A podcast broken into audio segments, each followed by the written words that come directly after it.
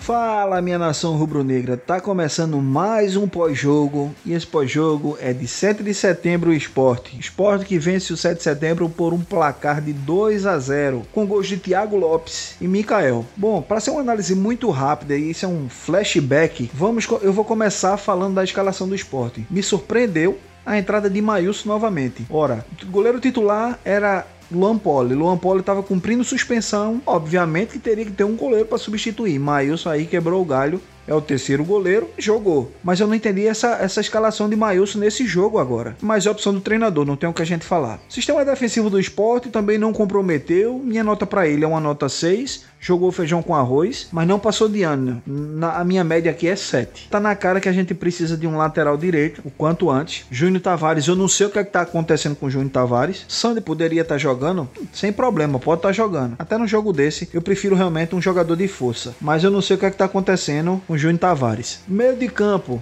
e aí que eu achei o absurdo. Dois volantes de contenção, Marcão e Ronaldo. Os caras só sabem destruir. E continua jogando com dois volantes contra o 7 de setembro. Pelo amor de Deus, César, me ajude é convivência com Jair Ventura que deixou você assim? Porque não existe, meu amigo. É você querer testar a paciência do torcedor rubro-negro. Eu já tô ficando cagota contigo. Mas bom, pega, deixa os dois volantes, jogou Thiago Lopes como meia e o cara, sinceramente, para quem criticava Thiago Lopes como Monte do canal Monte Sport Show, né, Monte? Você não conhece, chega lá, segue os caras porque tiram onda. É muita brincadeira com informação. Vocês vão gostar. Mas voltando, criticava muito o cara. Eu, pelo contrário, não queria Thiago Lopes no esporte, para mim vinha, teria que vir outro jogador, mas está surpreendendo muita gente. Eu disse nos grupos de podcast que me acompanha, nos grupos lá, vê minhas opiniões, eu não tô sendo hipócrita não, eu disse, deixa o cara chegar, treinar e jogar pra gente ver. Eu só vou poder dizer alguma coisa quando eu ver o cara jogando. Dois jogos como titular. Dois jogos como titular, dois gols. Mais uma vez eu digo, é parâmetro, vitória e 7 de setembro pra gente ver se o cara jogou bola ou não? Não é. Eu preciso ver Thiago Lopes jogando um clássico clássico, por exemplo, ou contra o Retrô, mas o clássico do Náutico, se ele jogar, vai dizer muito para que ele veio. Porém, dos contratados até agora, foi o único que mostrou alguma coisa. Porque eu vou botar num balaio só, daqui a pouquinho a gente fala. Só terminando de falar de Thiago Lopes. Para mim, uma grata surpresa. É o segundo volante ali, é o 8. Se não chegar nenhum, uma qualidade maior, até agora é o único que eu vejo ali com características de jogar de 8. Um cara que pisa na área. Eu não sei a opinião de vocês. Aproveitem essa caixinha aí de comentários e comentem. Faça como o Thiago, faça como Casalino. Comentem, porque isso aí você tá me dizendo, tá gostando do nosso trabalho, é o seu ponto de vista. Se não for igual ao meu, a gente vai discutir, vai trocar ideia, porque esse espaço é democrático. Esse espaço foi criado para você, torcedor, assim como eu, trocarmos ideia. Me diga se eu sou um doido, se eu tô com razão do que eu tô falando, beleza? Pois bem, para mim, até agora, nesse time eu não vi Zé Wellison jogando ainda, porque não teve a oportunidade de estrear. Eu não sei, mas no, na atual conjuntura hoje é o número 8. Era ele, ou se ele quiser aí escolher entre Marcão e Ronaldo para jogar de 5, fica a critério dele, ou do professor que vai vir aí. Mas não acredito não, viu? Eu não acredito nisso não. Acredito que esse meio campo é Zé Wellison, Thiago Lopes, Thiago Neves ou Gustavo, porque Thiago Neves tá